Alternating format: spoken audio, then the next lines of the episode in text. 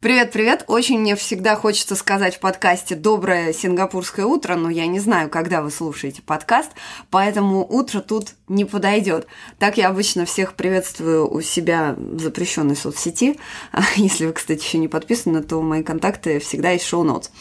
Но сегодня о чем я хотела бы с вами поговорить? Поговорить о прекрасном, то есть о дизайнах, вообще как заказывать э, дизайны, чем отличается заказ дизайнов у дорогого профессионального агентства и у фрилансера, ну, помимо цены, очевидно. И все-таки что нужно, и мои лайфхаки какие-то, и главное, как составить техническое задание для фрилансера, чтобы вы получили результат, который хотите. Вы слушаете «Маркетинг по порядку» – подкаст о современном маркетинге простыми словами для экспертов, владельцев владельцев малого бизнеса и всех тех, кто продвигает свои проекты в онлайне. Меня зовут Анна Вишневская, я профессиональный маркетолог и начинал свою карьеру больше 10 лет назад в Microsoft, где я работала с компаниями уровня МТС, Газпром, Билайн. В моем послужном списке Enterprise Marketing Lead корпорации Semantic в России СНГ, работа в международных технологических стартапах и консалтинг малого бизнеса. И я точно знаю, что маркетинг работает, если, конечно, его правильно использовать. Как это сделать? Ответы в вашем телефоне каждую неделю. Вообще вопрос дизайна, да, для новых компаний, он такой ну, я не знаю, может быть, сейчас меня тут камни полетят, но мне кажется, стоит достаточно остро с одной стороны, а с другой стороны, это совсем не то, что гарантирует вам хороший результат в онлайне, да, но как бы хороший дизайн все-таки хорошо иметь, извините, масло масляное. В общем, о чем я сегодня хочу с вами поговорить. Понятно, что когда вы только начинаете, и если ваш бизнес, он представлен не только в онлайне, но и в офлайне, то без минимальной бренд-идентики не обойтись. Что я имею в виду под бренд-идентикой? Это как минимум логотип, ваши визитки, э, ну, заставки в соцсетях каких-то и, возможно, подпись в имейле. Но для офлайна, конечно, основное будут это э, визитки. В Азии, где я живу, в Сингапуре, по-прежнему ими обмениваются просто все везде. Если там, где вы находитесь, визитки уже не актуальны, то, как бы, наверное, ваш вариант – это цифровые визитки. Но, тем не менее, там должно быть видно, кто вы, что вы, о чем вы, да? Сейчас существует масса всяких сервисов, которые помогают вам э, сделать вот эту минимальную бренд-идентику с помощью искусственного интеллекта. Я их сама нежно люблю. Получается, на мой непрофессиональный дизайнерский взгляд, достаточно неплохо для каких-то очень базовых логотипов, ну, то есть, чтобы просто что-то поставить, они годятся, на мой взгляд, идеально. Я свои несколько логотипов создавала там. Опять же, на взгляд дизайнера, наверное, это будет вообще полная чушь, но, извините, дизайнеры, тут не, не всегда есть средства на то, чтобы вас привлечь. Сейчас чуть позже об этом поговорим. Хотя я вообще всегда за профессиональный труд и за то, что все должны заниматься своей работой. Поэтому, ну вот для нашей там, новой фирмы в Сингапуре нам бренд Идентику делало профессиональное агентство, с которым я там уже много раз сотрудничала. Сервис, в котором вы сами можете нагенерить свои логотипы, визитки и так далее, э, называется Taylor Brands. Ссылка на него будет в шоу-ноутс, как всегда, можете зайти посмотреть. Почему советую этот сервис? Потому что, на самом деле, там вы можете сами попытаться сделать ту концепцию, логотипа э, или что там вы еще создаете, чтобы понять, что вам нравится, что вам не нравится, и дальше уже идти к дизайнеру и разговаривать с ним более предметно. В чем, опять же, на мой взгляд, отличие агентств от недорогих дизайнеров-одиночек? Ну, просто маленькая ремарка, это авторский подкаст, поэтому все, что здесь есть, это личное мнение автора и не претендует на истину в последней инстанции. Как правило, у агентств есть команда – что дает команда? Команда дает как минимум одного человека, посредника между заказчиком и непосредственно дизайнером, то есть так называемого аккаунт-менеджера или как он там будет заниматься, называться, это не важно. Просто это человек, который умеет переводить с клиентского на дизайнерский язык и с дизайнерского на клиентский, потому что не всегда клиент может четко обозначить, что ему ну, хочется и как, а дизайнер не всегда может четко скоммуницировать, что он делает, почему он делает и почему по-другому сделать никак. Мне лично повезло, что я сразу начинала работать только с профессиональными дизайнерскими агентствами, потому что я начинала работать в Microsoft, и там других просто не было. То есть, да, там всегда отбирали пул поставщиков, в том числе дизайнеров, и можно было сразу работать и понимать, как э, вообще выглядит хороший дизайн. Плюс у больших компаний всегда есть такая штука, как брендбук – я не говорю, что у вас обязательно должен быть брендбук. На самом деле это как бы такая вещь, которую лучше иметь и хорошо бы иметь, но точно начинать с нее не стоит. Почему все-таки он нужен, брендбук, если у вас уже большая компания и много сотрудников и заказываются дизайны у разных э, поставщиков, то есть у разных дизайнеров, брендбук не позволяет им заниматься самодеятельностью.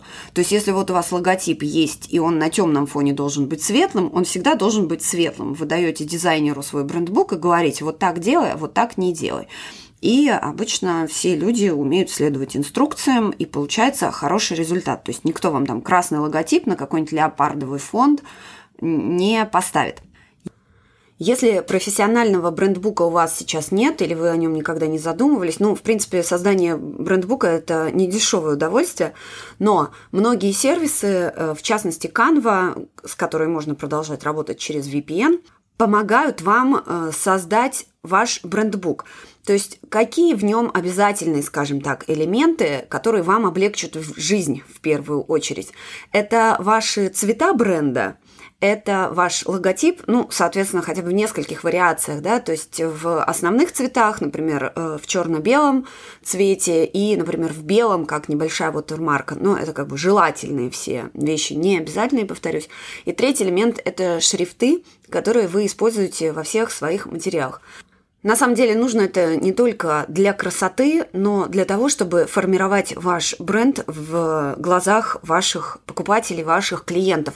То есть э, единообразие бренда – это то, что э, очень полезно с точки зрения маркетинга, с точки зрения вашего позиционирования. То есть вы можете это создать с помощью сервисов, э, вот рисунков онлайн, как это Canva, например. Вы можете обратиться к профессионалу, вы можете использовать какие-то готовые шаблоны. На самом деле их достаточно много, если просто даже погуглить э, шаблоны бренд идентики или там бренд шаблоны, что угодно. Если подбирать вам цвета самостоятельно сложно. Для этого тоже есть множество сервисов, где вы просто берете, например, основной цвет своего бренда, который вам нравится, и дальше сервисы подбирают а, нужные цвета, которые хорошо сочетаются с ними. Тоже в шоу-ноутс э, поставлю ссылку на один такой сервис, которым я тоже пользуюсь. В чем еще большое отличие, на мой взгляд, э, недорогих дизайнеров, дизайнеров-фрилансеров от э, агентств, это то, что агентства всегда, скажем так, начинают работать от печки. То есть вот эти вот базовые маркетинговые понятия, о которых мы говорим в этом подкасте, э, то есть кто ваша целевая аудитория, в чем ваше уникальное торговое предложение, кто ваши конкуренты, и вот эти вот все стандартные базовые маркетинговые вопросы хорошее агентство вам обязательно задаст. Делают это они для того, чтобы лучше понять, как показать ваши преимущества, ваши сильные стороны, а, в вашей нише, отстроить вас от конкурентов, но а не просто, чтобы занять ваше время. Хотя иногда кажется, ну, что вы нарисуете, тут мне уже логотипчик синенький, пусть будет красиво. А, нет, так с профессионалами работать не стоит. И они сами с вами не смогут работать иначе. То есть, когда команда уже профессиональная, давно на рынке, они будут начинать всегда сначала. То есть, вы им там можете свой, свою вот эту вот выкладку давать э, о том, что вот мы такие, вот наши основные конкуренты, вот наши УТП, вот здесь мы отличаемся от других, и они обязательно это проработают и потом сделают какую-то хорошую концепцию уже для вас. Ну, в принципе, работать с профессионалами всегда приятнее, чем с любителями, и это чувствуется всегда, да, то есть это чувствуется в уровне коммуникаций, это чувствуется в уровне, как вам выставляют сроки, как работают с вашими ожиданиями, да, то есть профессиональное агентство, оно будет говорить, что вот в такие-то сроки мы вам представим макапы, например, дизайнов, да, то есть какие, из которых вы выберете. Дальше я вот очень люблю, когда агентства присылают вам, ну, какие-то варианты логотипа, логотипа и объясняют, почему логотипы так выглядят. А, это всегда очень прикольно, потому что ты видишь одну картинку, а они видят что-то другое свое на дизайнерском. В общем, я вот этот опыт очень люблю. А, если не сталкивались с этим никогда, то почитайте э, Артемия Лебедева, когда у него был проект, и он делал вот эти дешевые дизайны там тоже были такого рода объяснения, да, при всей одиозности Лебедева. Э, вот этот проект был прям, ну, мне очень нравился, там, мне, возможно, не нравились дизайны, иногда они были вырви глаз, но читать э, вот это вот, как они объясняют, как они пришли вот к этой загогулине и почему она оранжевого цвета, а не зеленого, ну, я сейчас утрирую, но тем не менее, это очень-очень интересно. Вообще, что еще хотела сказать, э, если вы только начинаете с дизайнерами, пока много не работали, начните воспитывать свою так называемую насмотренность. Мне кажется, сейчас о насмотренности вообще все просто говорят, от стилистов вот, до вот, маркетологов, как видите. Но, в общем, почему это важно? Потому что так вы формируете вкус, как бы глаз у вас тоже тренируется, и вы уже потом сможете более предметно разговаривать со своим дизайнером э, не в плоскости нравится, не нравится, а как-то более конкретно давать им свой фидбэк. Если не знаете, кого выбрать, кто хороший, кто плохой, обратитесь к большим агентствам типа Агилви, надеюсь, я правильно его говорю, Лео Бернет и так далее. То есть вот эти вот классические большие такие мастодонты, но, тем не менее, в них, э, как правило, очень качественный дизайн. Там он может быть спорным, но в плане визуала он всегда будет хорош. Поэтому здесь не нужно думать о том, что то, что работает для больших, не подойдет для маленьких. Как раз ровно наоборот. А, у больших работает э, классно, поэтому за ними стоит наблюдать. Еще хотела что сказать по поводу дизайна, но тут, опять же, мой достаточно спорный взгляд, но я, например, вот очень не люблю обсуждения, когда начинают обсуждать шрифты и э, цвета. То есть вот для меня вот эти понятия, типа вот этот голубой недостаточно голубой, а вот этот вот синий недостаточно синий, а вот этот красный, пожалуйста, сделайте больше оранжевым – ну, в общем, у меня лично, например, глаз не настолько натренирован, чтобы видеть вот эти минимальные нюансы цвета. Ну, понятно, что если есть зеленый, а вам кажется, что лучше будет оранжевый, то здесь ок. В остальном вот эти вот градации, этот красный недостаточно счастливый. Ну, в общем, тут на ваш вкус э, как бы цвет и так далее. В общем, Насколько это подробно обсуждать при дизайне, тут, на ваш взгляд, ну, я не знаю, я считаю это вкусовщиной, и, в принципе, я часто полагаюсь на вкус дизайнера, потому что, ну, вот у них глаз как раз все эти нюансы, как правило, видит. Но что же делать, если дизайн вам нужен? Вы понимаете, что вам как минимум нужен логотип, да, там вот эти вот все сервисы, которые делают логотипы в качестве с помощью искусственного интеллекта, ну, делаются они чуть-чуть не то, или там вам нужна кириллица, они все на латиницу заточены. Я, кстати, русскоязычных не встречала, скажу честно. Ну и вообще хочется, чтобы как-то вот вашу фантазию воплотил живой человек, но нету денег на большое агентство, да, сейчас вы не можете себе это позволить, но, тем не менее, любой э, дизайнер, который работает, я уверена, сделает лучше, чем человек непрофессионал, то есть у кого рука не набита. Ну и быстрее это тоже будет сделано абсолютно точно. Итак, как заказывать дизайн, когда у вас ограничен бюджет, но вы хотите, чтобы вам помог профессиональный дизайнер? Здесь главное понимать, очень много будет зависеть от вас и от того, как вы подготовились к заказу. Значит, первое. Очень четко нужно знать, что именно вы хотите получить в результате. Не сделайте мне красиво, нарисуйте мне логотипчик, а сделайте мне, пожалуйста, логотип. В его основе должны быть буквы, либо можно взять какую-то одну букву в качестве основной акцентной. Либо, если вам буквы не нужны, вы, соответственно, подставляете здесь все, что угодно. То есть вы хотите сделать, там, я не знаю, венок из цветочков, а посередине будет птичка. Ну, в общем, как-то так. Э, серьезно, здесь нужно вам будет очень хорошо подумать, потому что, к сожалению, вот эта вот креативная работа, ну, к сожалению или к счастью, я не знаю, креативная работа, она очень прикольная, очень интересная, но она требует много внимания, много профессионализма. И, как правило, люди, которые работают на потоке, да, фрилансеры, например, они не могут себе позволить столько времени на это выделить. Поэтому Чем четче ваша зада- задача, тем лучше будет результат. Ну, тут как в известной поговорке, да, чем без четкого ТЗ результат, ну, сами продолжите. Значит, как понять, что именно вы хотите? Ваш первый шаг – подберите референсы, то есть подберите логотипы, которые вам нравятся. Понятно, что не нужно их копировать, но без этого, я не знаю, никуда, наверное. Потому что, ну вот я в свое время работала в компании Semantic, да, у них там логотип был э, круг, в круге была вот эта галочка. Ну, вы можете себе представить, сколько логотипов в принципе существует вот с таким набором. Круг и галочка. Их миллионы, наверное, ну, может, тысячи, так точно. Поэтому здесь мы не копируем, мы вдохновляемся.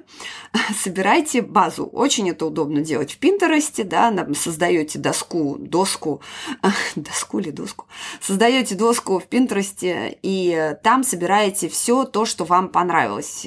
Логотипы, а, бренд-идентику какую-то и так далее. Следующий шаг. Подберите цветовую гамму, в которой вы бы хотели создать свой дизайн. Ну, тут тоже, кстати, я начала говорить про логотипы. В принципе, это относится к любому, вот это техническое задание, которое я вам сейчас а, рассказываю, оно э, относится, подходит к любому виду дизайнов. То есть это вам листовка, может быть, все что угодно. Вы просто подбираете максимально делаете свою домашнюю работу. Дальше вам прекрасный ваш дизайнер все это красиво надизайнит. Итак, второй шаг. Подбирайте цветовую гамму, тоже собирайте ее там на какую-нибудь э, доску в Пинтересте или где угодно, где вам удобно. Третье, как я уже упомянула, да, обязательно скажите, что вы хотите видеть на своем дизайне, на своем логотипе, на своих визитках, ну вот то, что вы заказываете. Обязательно это проговорите. А, если ваш заказ будет сделать, ну, сделайте мне какой-нибудь там дизайн красивый, ну вот ваш результат вам, скорее всего, не понравится. Там 9 из 10 вам не понравится то, что вы заказали, потому что, опять же, понятие красиво у каждого свое, а, и это будет чуть-чуть вкусовщина. Тут можно спорить очень долго. Для кого-то Рембрандт Рембрандт некрасиво, а кто-то Ван Гога не понимает, понимаете? А продается все это за миллионы. Ну, в общем, отвлеклась. Следующее, что нужно еще очень важно сделать, это подобрать и проверить все надписи, э, все слова, которые будут у вас на дизайне. Помните, что дизайнер это не копирайтер, и он будет делать свою часть работы, то есть он будет делать дизайн. Он за вас вычитывать ваши тексты, проверять запятые не должен. То есть если у вас в дизайне будет ошибка, то на самом деле ну, это на вашей стороне, поэтому проверяйте заранее. Понятно, что есть люди, которые это все проверят и вычитают, особенно в агентствах. Это будет вот эта проверка обязательно сделана. Но э, вы тоже свою часть работы выполняйте, потому что потом могут, может быть много каких-то непониманий. Что еще важно, это посмотреть, какие работы, собственно, делает дизайнер.